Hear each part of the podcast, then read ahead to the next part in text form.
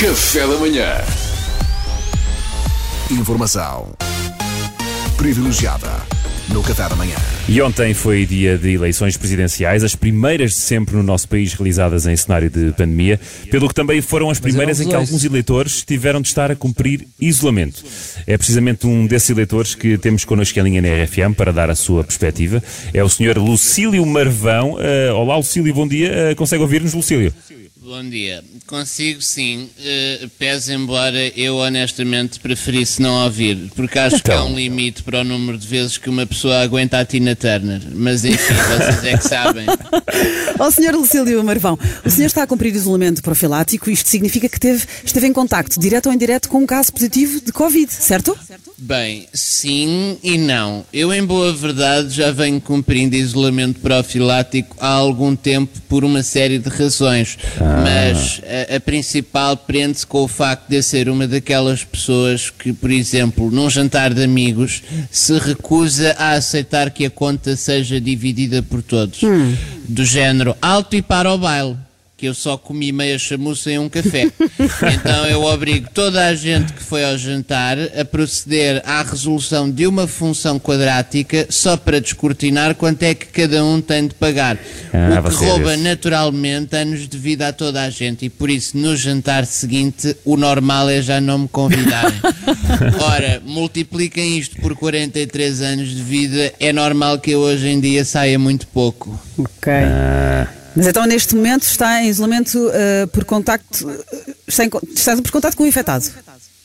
Sim, eu há uma semana achei, aliás, que estava infectado, depois vim a confirmar que não era o caso. Ah. Fez o teste e deu negativo, foi isso? Não, eu encomendei uma salada do Vitaminas, aquela cadeia certo. que está nos centros comerciais, sabe?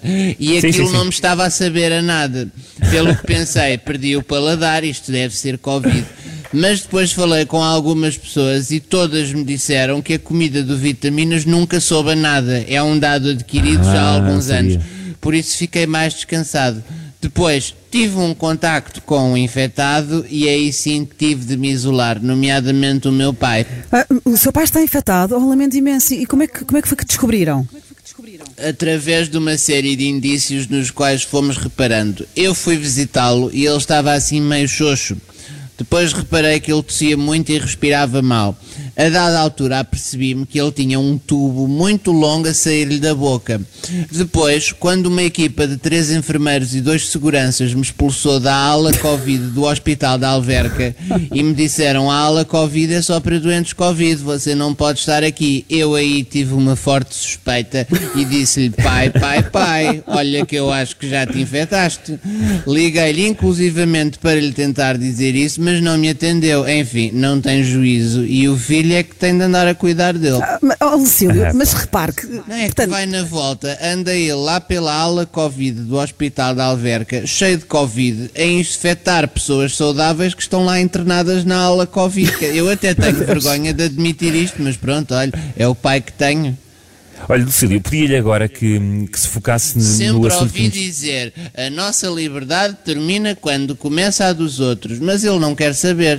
Sim, Lucílio, foque por favor no tema de hoje, que é o das eleições. Eh, por estar em isolamento, não, não pôde votar, não é? O que é que tem a dizer sobre esta situação? Olha, tenho a dizer até que enfim senti que o meu país fez alguma coisa por mim que já há vários anos que eu tenho mantido uma grande regularidade naquilo que eu entendo que é a ferramenta maior da democracia portuguesa, que é a abstenção. Eu tenho conseguido ah. sempre abster-me, fui aliás refinando os meus processos nesse mas, sentido. Mas espera lá, espera lá, mas então o Lucílio nunca vota? Não, não é para mim, querida. Inicialmente abstinha-me sem grande razão aparente, um misto de preguiça com desinteresse, alguma falta de fé no sistema também. Em anos posteriores fui conseguindo saber de antemão as datas exatas das eleições e marcava férias no estrangeiro justamente nessas datas.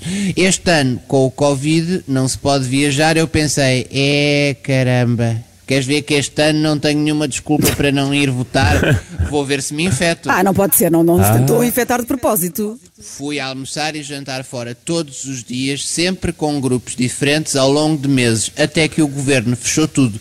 Tive a sorte depois do episódio com o meu pai, mas ainda tremi, porque havia o voto domiciliário. E é nesta altura que o Estado não me abandona e tem a generosidade de fechar as inscrições do voto domiciliário dia 17, não raciocinando minimamente e deixando sem opção as pessoas que se infectem ou isolem a partir desse dia. Portanto, mais um ano em que não pus lá os pés. Quero agradecer ao Estado português por, com a sua extrema competência, não me ter falhado quando eu mais precisei. Olha, foi o nosso tempo. Muito obrigado, Lucílio. Ora, é essa. Obrigado, sou eu. obrigado, somos nós. As melhoras. Informação privilegiada no Café da Manhã.